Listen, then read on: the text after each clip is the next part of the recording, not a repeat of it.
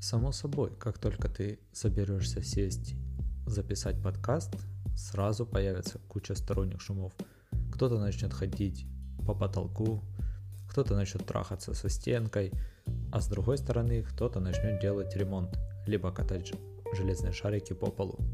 Одно радует то, что кошка сейчас решила продолжить лежать и уничижительно смотреть на то, как я что-то наговариваю в микрофон. В моей компании есть чувак, который любит подкасты и решил, что он достаточно крут, чтобы делать свой. Немного заручившись поддержкой начальства, сделал целых два подкаста для нашей компании, и сегодня мне как бы удалось это все послушать. Удивительно, что первый из них он сделал под брендом одного нашего продукта, а второй сделал под брендом второго продукта, которые сами по себе одинаковые, но почему-то контент для них он делает разный и даже на разных языках.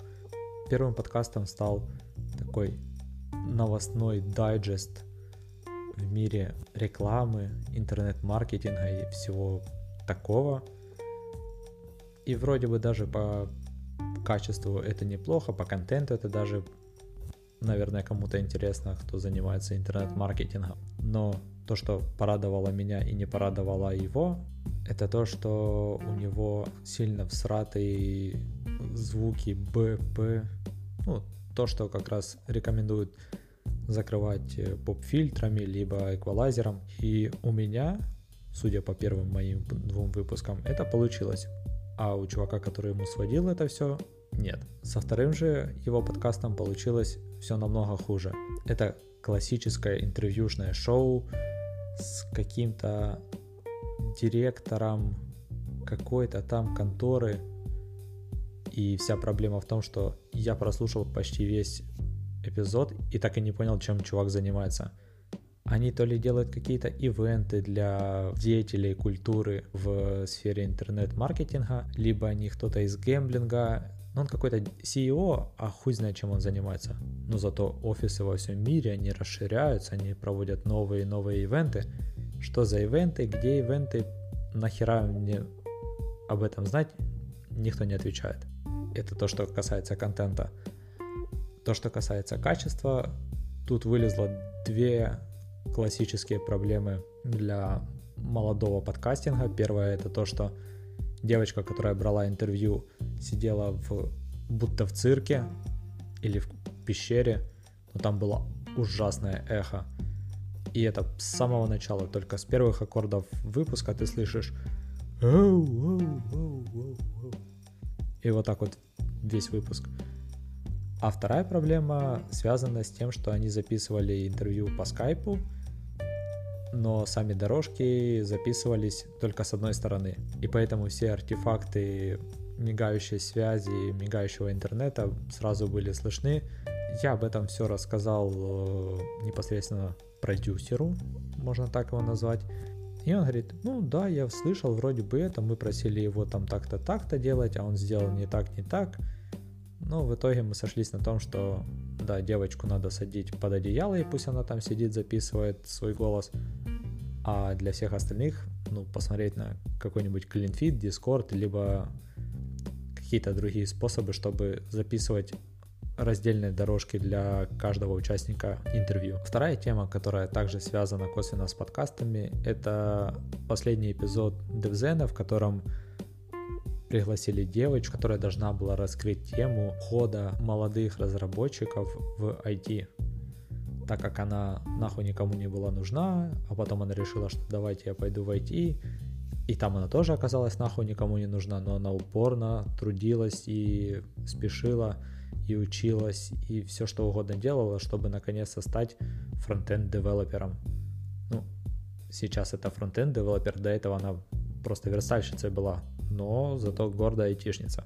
Но тема, которая меня зацепила в ходе всего их обсуждения IT-сообществ, сообществ программистов э, и то, как трудно кому-то куда-то входить, это то, что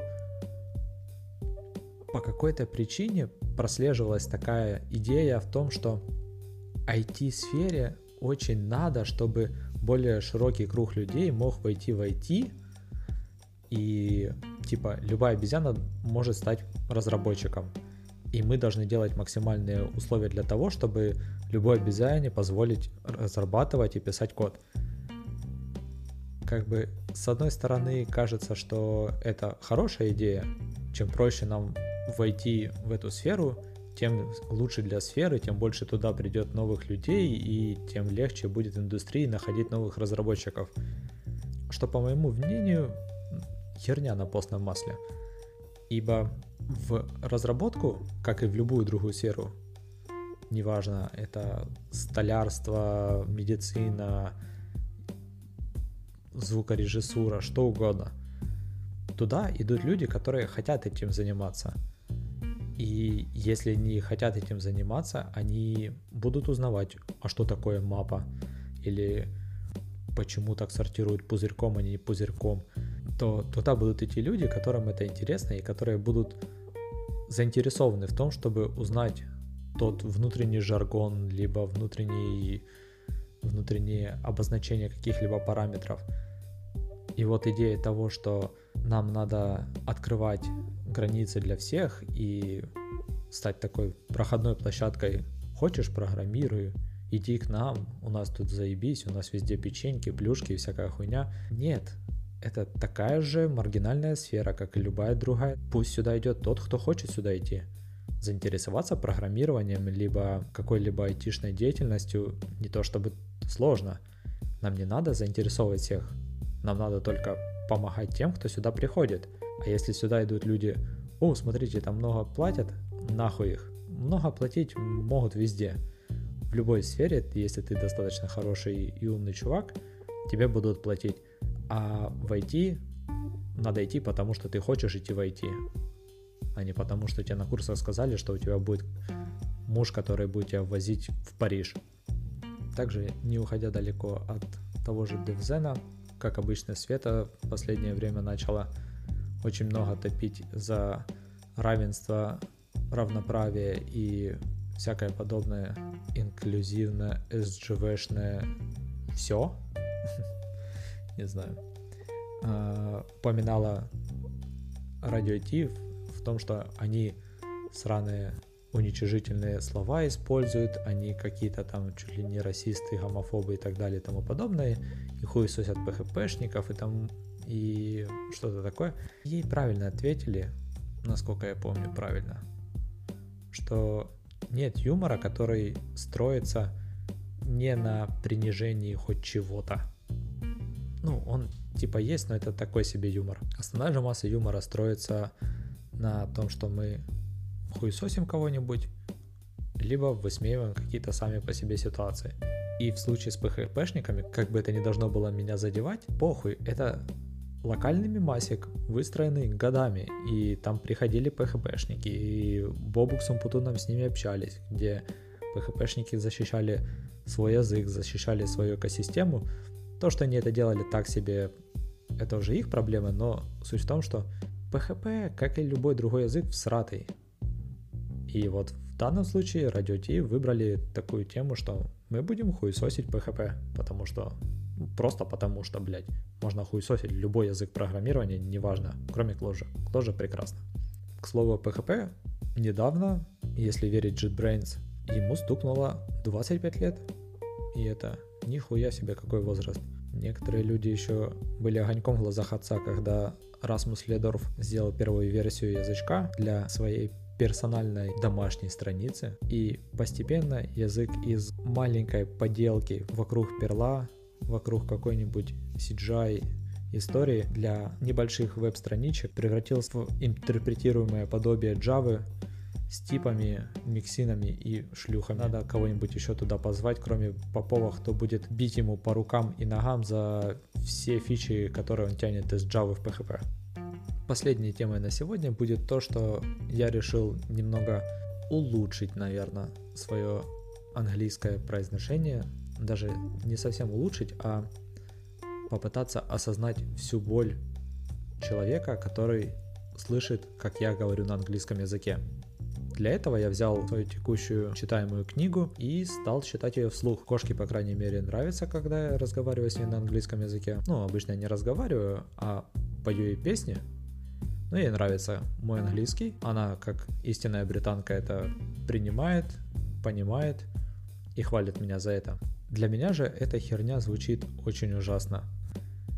Я осознал несколько вещей. Первое это то, что вслух читать пиздец как сложно, и английский текст вслух читается еще сложнее. Помимо того, что мне приходится думать над непосредственно произношением, вспоминать, как это звучит, если я просто слово увидел, я его понял, о чем оно, и минимальная мозговая активность.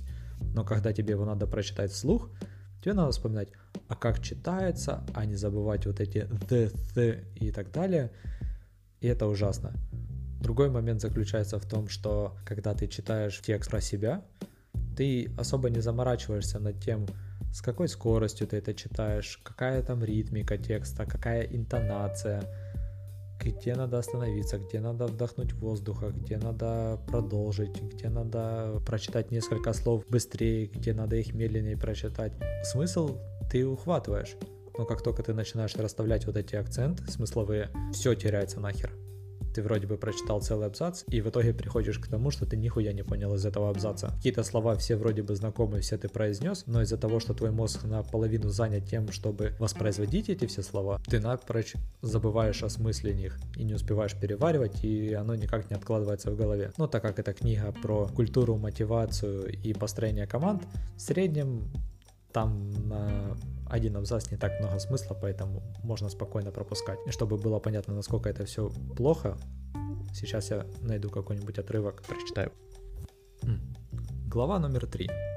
The Christmas Truce, The One Hour Experiment and the Mizzlers.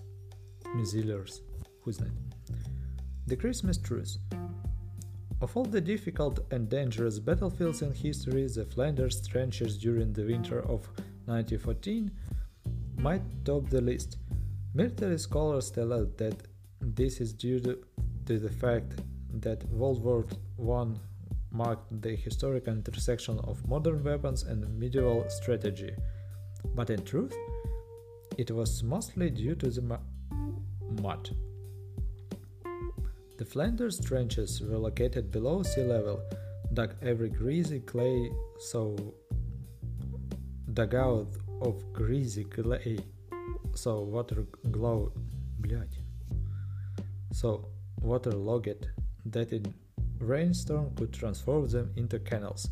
They were cold and miserable, an ideal bleeding ground for rats, fleas, disease, and all manner of pestilence. Или pestilence. И так примерно звучит половина вечера моего Кошка пока не реагирует на эту английскую речь, но я еще не разогнался. Потом ей понравится. А на сегодня, думаю, все. Пойду монтировать. Пока-пока.